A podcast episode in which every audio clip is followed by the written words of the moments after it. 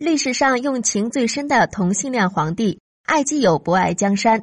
我们对古代皇帝的了解一般都止于其政绩，亦或是后宫之事，但很少听说哪个皇帝的性取向有问题。但了解的少不代表没有，比如我们熟悉的汉文帝是一代贤君，对百姓臣子都很仁慈，但是他却是个同性恋，或者说是双性恋，因为他既喜欢女性又喜欢男性。汉文帝宠爱的男子叫邓通。汉文帝对邓通很喜爱，大加赏赐。但是汉文帝的喜爱还没有影响到江山社稷。西汉的另一个皇帝汉哀帝宠爱董贤的程度远远胜过汉文帝了。董贤年轻貌美，是一个美男子，汉哀帝非常喜欢他，甚至超过于对后宫妻妾的喜欢。二人关系好过很多男女之间的海誓山盟。皇家的东西不吝赐予他，各地进贡的宝也要董贤先挑。让董贤居住的府邸与出行用的车马，甚至要等同于帝王级别。甚至他俩睡一起的时候，早上汉哀帝起来发现袖子被董贤压住，不忍心叫他，就把压住的袖子割掉了。这就是断袖之癖的由来。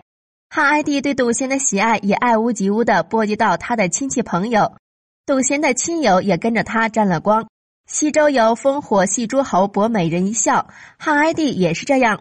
董贤因为得到汉哀帝的喜爱而被封为大将军、大司马，掌管朝廷大权。好在他本人并不对政权太过插手，汉哀帝还在自己将来的陵寝旁边为董贤准备了地方，以备将来死了也能长相厮守，感情可见一斑。汉哀帝不是一厢情愿，董贤对汉哀帝也是真爱，但是他自己也有老婆，因为每天陪在皇帝身边，不能回家。汉哀帝就把董贤的老婆接到宫中，还把董贤的妹妹招进宫中，封为妃子。四个人在一起其乐融融。如果朝廷中有人说董贤的坏话，汉哀帝绝对不会放过，甚至还在一些场合表示要把自己的皇位禅让给董贤。好在汉哀帝自己都知道阻力也大，朝廷重臣不会答应，而且董贤还没有这样的野心，所以没成。后来汉哀帝二十五岁就早死了。否则，真不知道汉哀帝与董贤的旷世真爱会发展到什么地步。